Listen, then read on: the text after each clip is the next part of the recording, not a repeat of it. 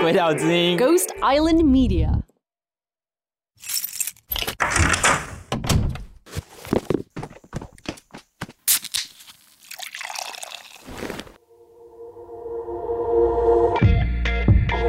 Z 色派对是一个让大家脱掉内衣、轻松 hang out 的地方，来聊聊一些真情老母、真情的事情。我是绿党前秘书长 Zokim，A.K.A. Z 教授。我是绿党秘书长 Zoe 金奇律师，A.K.A. 立委落选人。我们都是落选人。欢迎来到我们的 Green Party Z 色派对。来邀请我们今天来讲一下海鲜的故事，好不好？哪一种的海鲜？也有永续的跟过期的。我们先从永续的来好了。这我觉得我要先讲，我一定要讲这件事情。说永续的海鲜吗？永续的海鲜就是吃海产，就是台湾海产店很多嘛？海产店很多啊。婚宴会馆的海产店，就是你们知道我在讲什么吗？海鲜餐厅吗？哦，它叫海鲜餐厅。餐厅。哦，因为我刚才在想说，它到底叫什么？是结婚的海产店吗？海鲜餐厅，海鲜餐厅。对，海鲜餐厅很多嘛。海鲜餐厅，我那时候看过，桃园有个很炫炮的。他可以把新人放在笼子里面，然后让他们降下来。这是一个象征你的你的感情被套入牢笼的一个感觉。我不知道，哎哎哎，原来是这样吗？啊，原来是一个启示。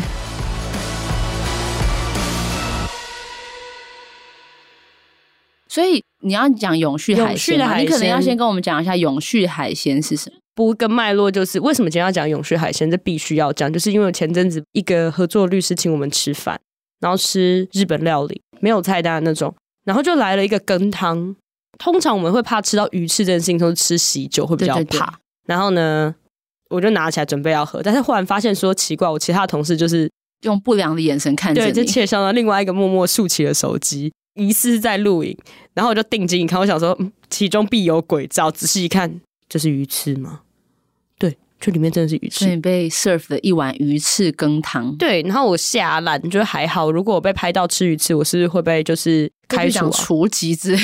这会送惩戒、哦、这会被送惩戒哦。我觉得我惩戒第一条就是秘书长喝鱼翅汤，就必定要踢出本党这样子。哎、欸，这个很严重哎，这个是重大违纪吧？所以他们就是故意想要拍你喝了鱼翅汤的那个画面，就他们觉得很好笑啊。对，然后你觉得好笑吗？我不觉得好笑，当场揍爆他们吗？没有，你不是吵架王，因为是。客户请客的场合，哎、呀我我还是要就是我说啊，你看人生总难免人在江湖嘛，对不对？我说我不能吃勾芡的东西，这碗有人要喝吗？哦，好聪明哦，不然我能非常翻脸说你为什么要给我吃鱼翅？就是不行嘛，好崩溃。我说，所以我觉得这件事情太严重，因为我们说不能吃鱼翅这件事情其实已经很久了嘛。可能我们同温层太厚。其实我在加入绿党之前，就是一直都是环保咖就对了，然后我就一直以为大家都知道鱼翅是不能吃的。我真的也是到最近某一次，在一个也是一个 跟这个完全不相关的场合，然后当时在台上的某一个讲者，他秀了一张照片，也跟当天的主题无关，但那个照片里面是写着他最近家人办喜宴的那个菜单的名单里面就是写着鱼翅，然后我真的吓傻，当时想说我要告诉他不能吃鱼翅吗？但想说好像也不是适合的场合，所以想那就累积来今天讲一下。就到底 Zoe 为什么不能吃鱼翅？请告诉我们。因为鲨鱼在捕捞的过程中，它是只会取它的翅的部分，就是鱼翅的部分，把它翅割下来，割下来，把它的鳍割下来之后，把它扔回海里。对，所以它就会活活的死掉，因为它就等于被手脚割掉之后，鲨鱼要必须自生自灭，不断的游动，它才可以呼吸。对，那它等于说你把它割掉之后，它就没办法游泳了，你知道吗？它就死了，你知道吗？对。就是如果说你把整只捞上来，把其他部分吃掉也就算了，你也没有，你就把它割了它的鳍之后，然后就把人家丢回去海里，就是这是一件很莫名其妙的事情，而且它体内会累积金属是比较高，所以事实上你吃这种大型鱼类对你不一定是好的。大家想知道大型鱼类是什么？就是说呢，你在菜市场看到它是一片一片的那一种，就表示它本来很大。它本来不是长成一片一片的，我真的有朋友以为鲑鱼就是长成一片，然后它是这样子上下游的。我心讲的说，为什么这只鱼没有眼睛？是因为我吃的时候被处理掉了吗？他说，反正比目鱼也是扁扁的，为什么鲑鱼不能扁扁的？好像有点合理。如果你平常吃它，它都是一片一片，表示它原本非常的大，它才能够切成一片一片的。譬如说冬瓜，冬瓜也是一片一片的吗？冬瓜它是长成很长一条的哦。OK，我觉得有点像说。有些人真的像小朋友，他不知道哦，原来西瓜是圆形的。然后有些人不知道，我真的有朋友不知道，原来鲑鱼不是长成一片一片的。同理可证，真的呢，很多人不知道为什么鱼翅不能吃。为什么要讲永续海鲜？就是因为，因为海洋经过过度的捞捕之后，现在其实快要变成废墟了。是真的，很多人不知道这件事情。虽然我知道，原来大家不知道的时候，真的蛮惊讶的。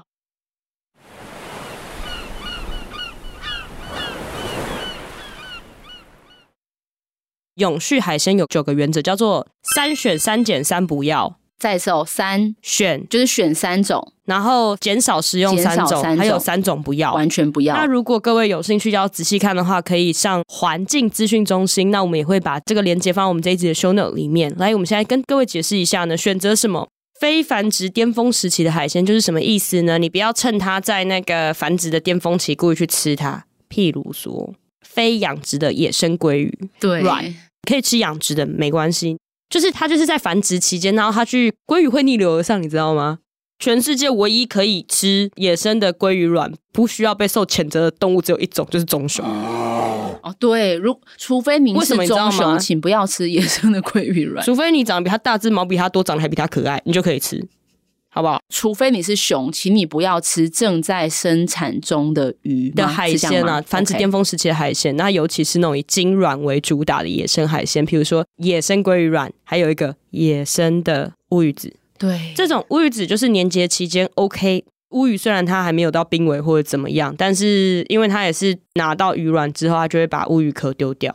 对，而且就是其实现在台湾。应该说，全世界能够捞捕到的鱼类的大小都是越来越小，越来越小了。而且因为你就是，然后要生产的都全部捞完了，然后好不容易活下来了，它就要赶快长大，所以它会提早进入成熟期。就像以前可能我们十三岁有来月经，现在变成五岁就来月经，大概是这样。它为了要能够生产，变成它提早成熟，所以你吃到的都是比较小只的鱼，这样子。好，比如说我刚刚讲的乌鱼子。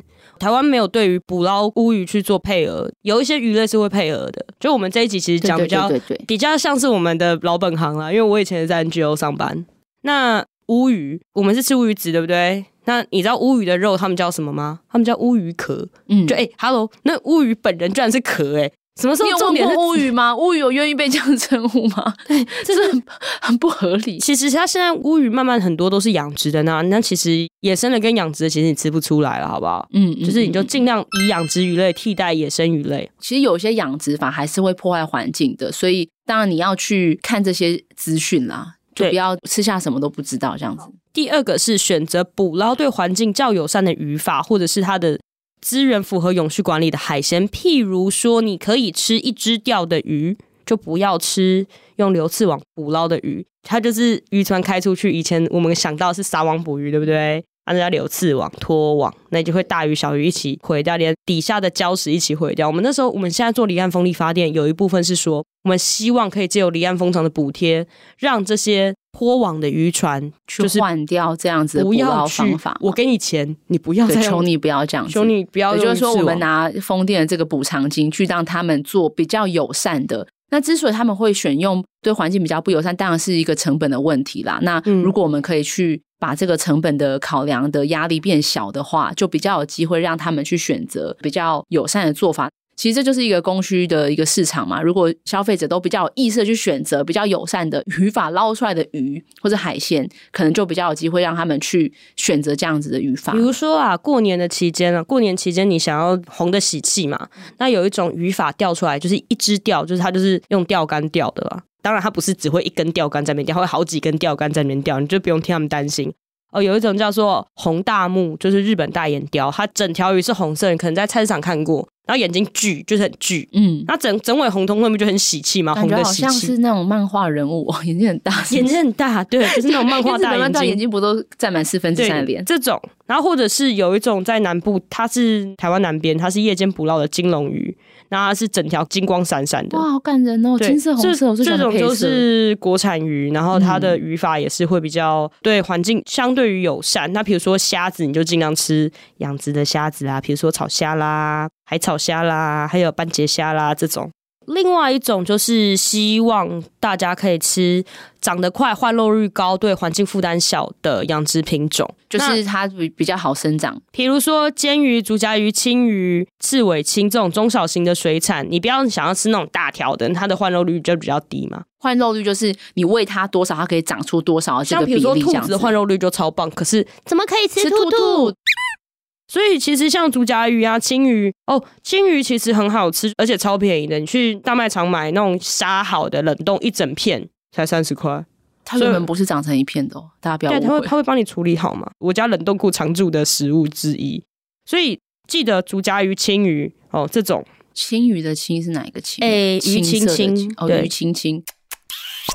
还有一个叫什么帕头啊、帕头仔、赤尾青这样子，所以第一群就是要选的，第一个就是不是在人家在那个繁殖的时候嘛，第二个是它捕捞的方式是友善的，第三个就是这只鱼喝油期很快可以长大那一种，然后它对蛋白质需求比较低，就是像比如说我刚刚讲的那几种，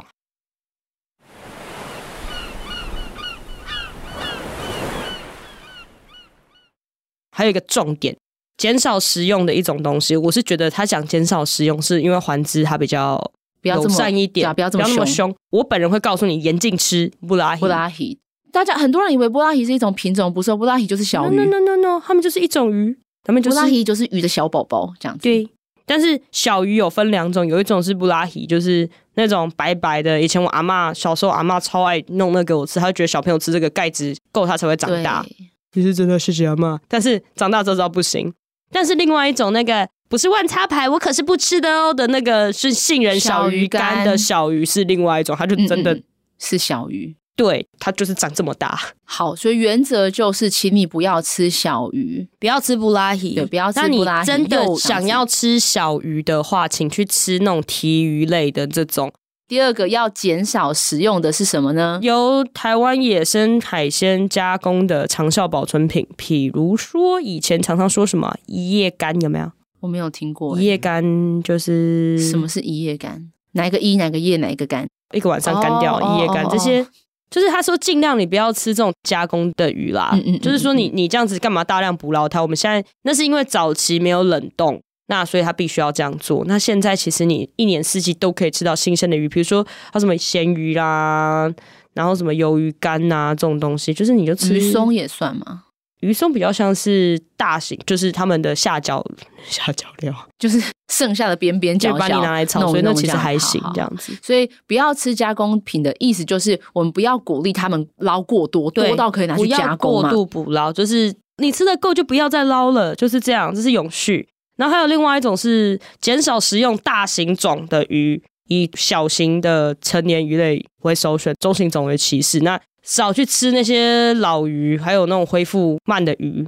譬如说，之前我忘记是哪里的县政府一直在推广大家吃翻车鱼啊，对，这是一件很糟糕的事情。翻车鱼是全世界单次产卵数最多的鱼哦，但是它要长大很难。那、嗯、因为翻车鱼又很笨。它真的很笨，它都已经会翻车了。没有，他就没有，它、啊、因为他要他要晒太阳，对，而且他其实不好吃，所以他们是什么吃翻车鱼皮又干嘛？所以只吃鱼皮、哦、就很蠢。本来翻车鱼在县政府推广之前，我忘记是哪里，他们捕捞的那个成体的大小都超大，现在越来越小，小了好像将近二分之一。这就是过度捞捕了。过度捞捕就是我拿走的速度比它捕回来的速度快。那我就一直拿，它就一直越来越少，越来越少，然后又越来越小。好，所以就是不要吃大型种，我们吃小型种为首选嘛，对不对？没错。好，来，那下一个原则就是不要老的那种，怎么讲？它可以很长寿的鱼，比如说莺歌鱼啊这种。嗯、像那种去绿岛有一个该死的去猎捕那些莺歌鱼，我就觉得要命。还有一个原则蛮简单的，你真的记不起来。有几个原则就是买便宜的鱼啦。那第二个就是说，你不要看到那种很鲜艳的珊瑚礁类鱼类，你也不要吃。嗯，这也是很简单的事情。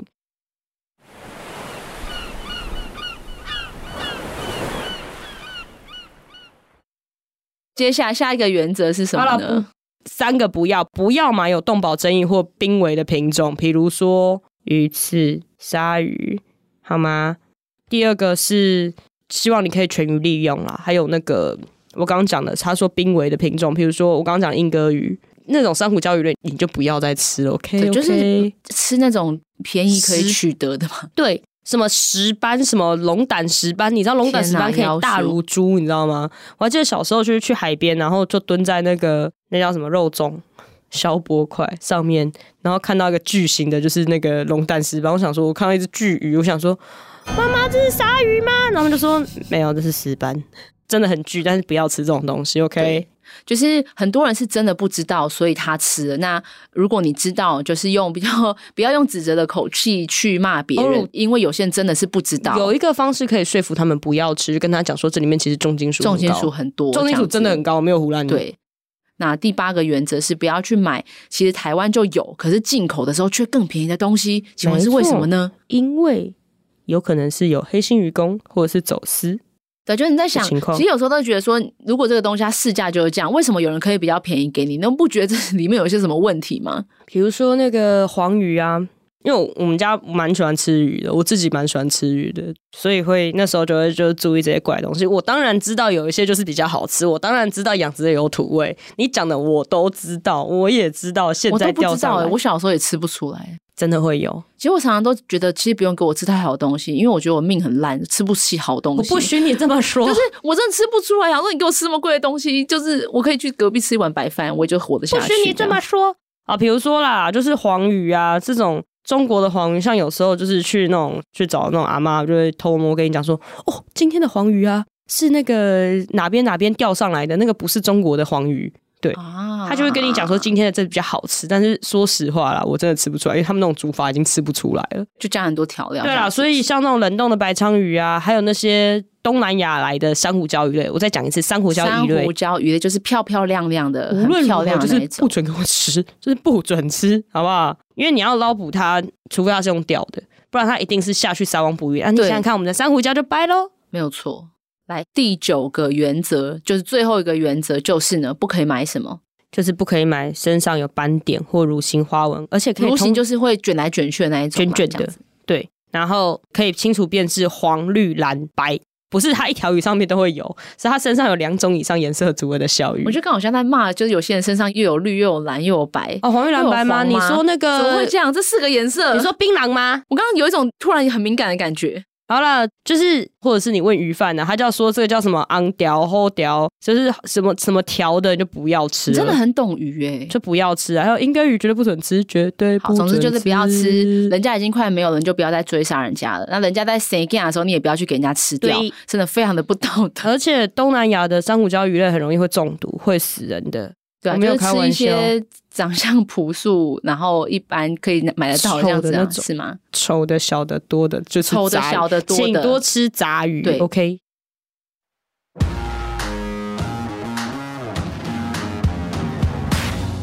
其实我在吃素之前的两年，我就已经先不吃鱼了，所以我不吃鱼非常非常久了，就是因为我知道原来。鱼类有过度捞捕问题之后，我就觉得天哪！就是我这一生对食物都没有什么眷恋，我这是一个蛮蛮好养的人。但是，可能我以前唯一会让我会有点魂牵梦萦的，就是鲑鱼生鱼片。所以我在某一年某一天，我就告诉自己，我此生除非鲑鱼的数量可以达到一个平衡，否则我就再也不吃。那养殖的可以吗？养殖的我分不出来，我觉得很难。如果我今天想要请 Z 教授吃生鱼片，然后我找到了养殖的鲑鱼，你会愿意吃吗？我觉得还是不行，我自己心里有个坎过不去。就像我现在其实已经达到我说我吃素要截止的这个期限，但我就是心里有一点过不去。OK，这样，所以我觉得呃，有时候真的很难知道，而且你也没有办法，就是真的去追溯这个鱼是什么什么地方来，那你就是用鱼种来挑。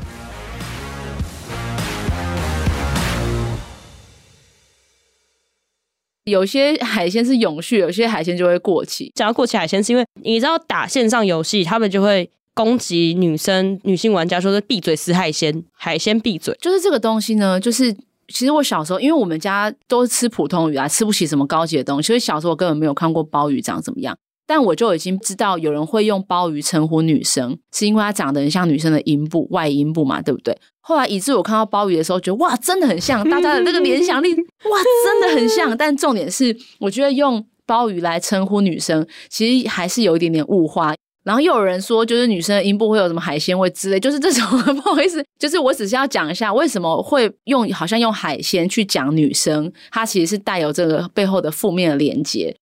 我们今天其实要讲过期海鲜呢，比较像是就是女生好像会被认为到了某一个年纪之后，就是已经失去市场价值，就是已经过期了。因为他们认为我们的市场价值在于生育能力，嗯、像比如说志玲，志玲姐姐吗？对，志玲姐姐现在是应该过得很幸福吧？对啊，然后说哦，除非你像林志玲啊，不然你们都过期，就算是志玲什么，对，她在四十岁左右才结婚，还是会被人家说你这样会不会太晚啊？生得出小孩吗？哦、什么的。好，如果说真正的鱼类海鲜会过期，但是如果我们用海鲜这个字称呼女生是要一个贬义的意思，然后又要说你就过期的海鲜，那老实说，身为一个如果用这样子的标准来讲，或许也是有一点过期的我，我也曾经真的觉得三十岁就是我的人生大关。我如果在三十岁前还没有生出小孩，那我就生不出来，我就人生走下坡了，这样。殊不知我很早就开始走下坡，当时没有意识到走下坡是啊，可能新陈代谢的部分。但是就是很多人会说啊，三十岁以上、三十五岁以上就高龄产妇嘛，对不对？或者是三十岁以上的女生或三十五岁以上的女生就没有人要了。导致很多女生其实是有很严重的这个焦虑的，会觉得我一定要在几岁之前结婚，不然我就失去市场价值。那因为我已经跨过那个门槛有点久了，而且我其实很年轻就开始面对我即将要老去这件事情，所以我想要疑问一下，身为一个刚刚跨过这个三十岁门槛的你，你有过这个焦虑吗？你有被教导过这个焦虑吗？应该这样讲。我妈看到我每，我跟你讲，我每个礼拜都要被教导一次。我妈就看到我就会说，因为我妈每个星期都会来检查一下我家。哇哦，是不是很惊恐？妈妈也是收勤劳，而且我妈很荒唐。她有一次拿了一罐就是密封罐，然后她就把那个密封罐压在桌上，留一张字条，写说我对你很失望。然后就是因为隔天，因为我会先去上班嘛，然后回来就看到那个字条压在罐子下面。对，然后我就叹了一口非常大气，就是我妈以为那是大麻。就是殊不知那只是里面是大麻，那只是因为我会做做什么香料热红酒跟就是玛莎拉采茶，就是我会有一堆莫名其妙的，就是真的是香草，真的是香草，我就打给他，然后他就说我现在不是想跟你讲话，我怕我会很生气的骂你。我说你要先听我解释吗？那真的不是大麻，什么什么？他说你知道吗？你现在是公众人物了，你都已经，我说我又没选上，说这。你先，你就是会被抓走，什么样？我妈就疯狂 lecture 我说什么，然后就会最后跟我讲说：“你这样谁敢娶你？你头发不要再染奇怪的颜色了。你都已经几岁了？你不要再讲大麻了。我拜托你，你这样没有人敢跟你结婚了，你会生不出孩子来的。”我妈 every single fucking week。所以妈妈的焦虑是：第一个，你年纪太大；第二个，你头发颜色太奇怪；第三个，你一直在做奇怪的事情。于是这总合起来就是你无法结婚，and 无法生小孩。对啊，是吗？这是她的焦虑嘛？对不对？她已经焦虑到跟我说：“没关系，你就你就怀孕，然后就是不用结婚，没关系。爸爸是谁不重要，没关系。你就其实我妈也是、欸，对，她她也是节节的一直妥协。最后就是，好，你只要有生一个小孩出来就好了，其他我都没有关系了。这样子，从就是不可以跟外国人交往，不可以跟外国人结婚。”到随便，只要是个人就可以，然后跟哦随便了，你只要没有人也可以，没有人也可以，有，有精子就好了。对啊，我想说，妈妈真的是，我觉得回到这个时间限制，因为像我阿妈那一代，她的实现又更早了嘛。因为我阿妈那时候也理解，就现在小孩都在上大学，所以他就说好吧，那你就去上大学。然后我上完大学的，就大学毕业开，他就一直跟我说你要结婚，你要结婚，你要结婚，你要结婚。然后到我二十五岁的时候，阿妈就说啊，这已经卖不出去，过期了。他是用卖哦，他说二十五岁，他妈说啊，这 baby 出去啦。然后，但是我就是很叛逆，就不结婚嘛。然后一直到我二十八、二十九，就还是不结。然后那时候还有试探我阿妈说，阿妈，那如果我跟美国人结婚可以吗？因为我在美国念书。阿妈就说我要给你五级的喝。对，阿妈很阿妈对阿妈很实在。然后到我三十岁在出头的时候，我阿妈有一天就看着我说：“你不要结婚没有关系，你想念书你就去念。”你要念什么学问就去念，那么爱念就念。谁需要结婚？不需要结婚。哇塞！然后我就转过去跟我妈说：“阿妈说我不可以不用结婚。”然后我妈就慌了，想说：“阿妈老了，怎么不要听阿妈？”可是你看我阿妈那个年代，那个时候的过期可能是二十五，那我们现在的过期，我会觉得是三十，有些人是觉得是三十五。那为什么会有这个期限？这期限是哪里来的？我觉得这个期限，就我 PTT 社会观察家，就是男女版社会观察家的观察啦，吼。以上有误的，就是都是个人意见的，不代表本台立场。这个期限是告诉女生说，你过了这个期限，你就不应该有选择，你就不应该嫌弃这些生。有人要你，你就要偷笑了。所以你们这些臭鲍鱼，你们这些过期海鲜，选什么选啊？还不赶快来跟我交往？大概我看到的，我收到的讯息就是这样，我是觉得蛮蛮荒唐的啦。我是觉得啦，在现在医学这么发达的情况下，加上我们的营养充足的情况啦，当然，这个所谓的最佳生育年龄的这个数字是有参考的价值，或者它有意义在，但是不代表你超过这个年龄，你就是一个没有价值的人。没错。其实这个过期的时间点对每一个人的心情也不一样。我真的很常遇到，可能或许是二十岁的尾端，或者三十岁的初头，甚至年纪更大的，很害怕离开一个不好的关系，因为他们觉得他们已经是过期海鲜，有人要我就偷笑了。而且我跟你讲，这不只是异性恋，其实在同志的身上我也很常看到，就是我就没有什么价值，有人要就很好了。所以虽然这关系不好，就勉强，然后就会很害怕，只要离开这个关系，就再也没有人要了的这个焦虑是很真实的。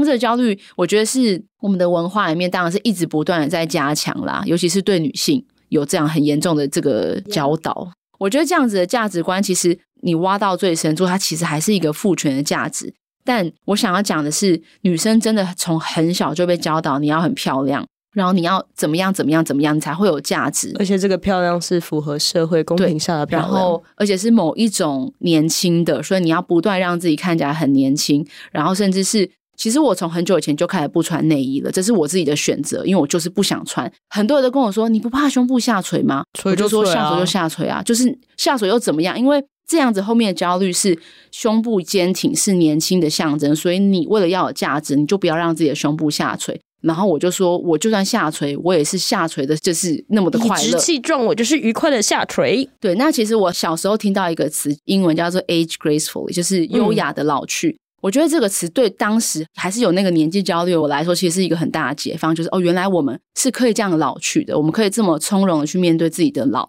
回到今天这个过期海鲜，那我们要怎么样去翻转“过期海鲜”这个词，或者是相信了我会过期这样子的女孩们？我觉得，与其把自己想成海鲜，你不如把自己想成葡萄酒吧。这样讲好了，我自己蛮爱喝的，就是这件事情，因为应该是个公开的资讯啊。比如说葡萄酒，葡萄酒其实是越陈年越有价值，但是前提是你保存良好。我希望每个女生都是保存良好的葡萄酒，但是老的酒不是每一个人都懂得欣赏。像比如说我们常常在超市看到的黄尾袋鼠啊，那我、哦、那是一个红酒的品牌的牌子，一个澳洲的牌子。那它当然就是即开，它甚至连瓶盖都不是软木塞，就是你转开就可以喝，转开就可以喝。它就是比较新鲜、比较年轻的葡萄酒，那它的风味就是很活泼，大家都会很喜欢，像高中女生或是年轻的女孩子。但是我不是说年轻女孩不好，我是说。它可能它只是某一种风味，某一种风味，那可能就没有这么多层次。可是如果你真的像我有一次运气不错，我喝到长辈请的啊，长辈开的那种三十几年酒，不然我也我也喝不起啊。就是三十几年的这种成年的红酒，你就会发现说，它从打开瓶子到你喝完它。中间过程中，它风味不断的转变，是一个很有趣的东西。那女生或者是任何人，你应该要把自己想成你是一个保存良好的酒，你会随着时间的变化，然后导致你会有不同的风味的展现，不同的人生的阅历，对，不同的深度，不同的层次，它会就是展现出不同的样貌，而且是好的样貌。你不要去焦虑说你老的酒想要去装年轻，就会很年轻的酒想要装老。哦，那个那个是诈欺。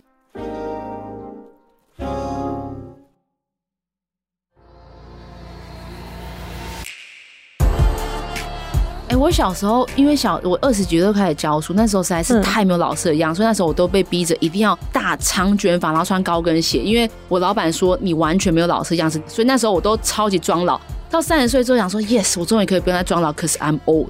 现在我就可以老了。其实我是很接受这件事情。嗯、那我觉得回到刚刚肉伟讲的这个红酒这个比喻，那我觉得这个保存是什么呢？不是说你一定要很漂亮，不是说你一定要很年轻，腰很细，然后胸部很坚挺，还是什么之类的。而是我觉得那个保存意思是你能不能够找到跟自己和平相处的方式，看到自己的价值。这个是需要很长久练习的。那我觉得并不是你年纪大就一定做得到。我身边有很多年纪很大，但是生活还是一团糟的人。但是。好，我就不说是谁了。我觉得这个保存是学会看到自己的价值，学会在混乱的生活当中稳定下来，知道自己是好的。那即使在还没有人看到你的好之前，你仍然是可以看到自己的好。你要相信你自己是有价值的，这是最重要，所以才可以好好的对自己保存你自己。刚刚我们在讨论说这一集的 major takeaway 是什么？我觉得这这个算是吧，就是知道自己的价值所在啦。是，所以不管是年轻的你，还是你认为自己已经到了某一个年纪，你有一些焦虑，我觉得最重要的还是你可以好好的爱自己这件事情真的真的非常重要，然后看到自己的价值，跟你把时间花在自己身上这件事情是很重要的。没错，所以今天呢，就在这么温馨的气氛下，要结束我们今天这一集了。好啦，派对结束了，大家可以离开了吗？我要洗杯子了。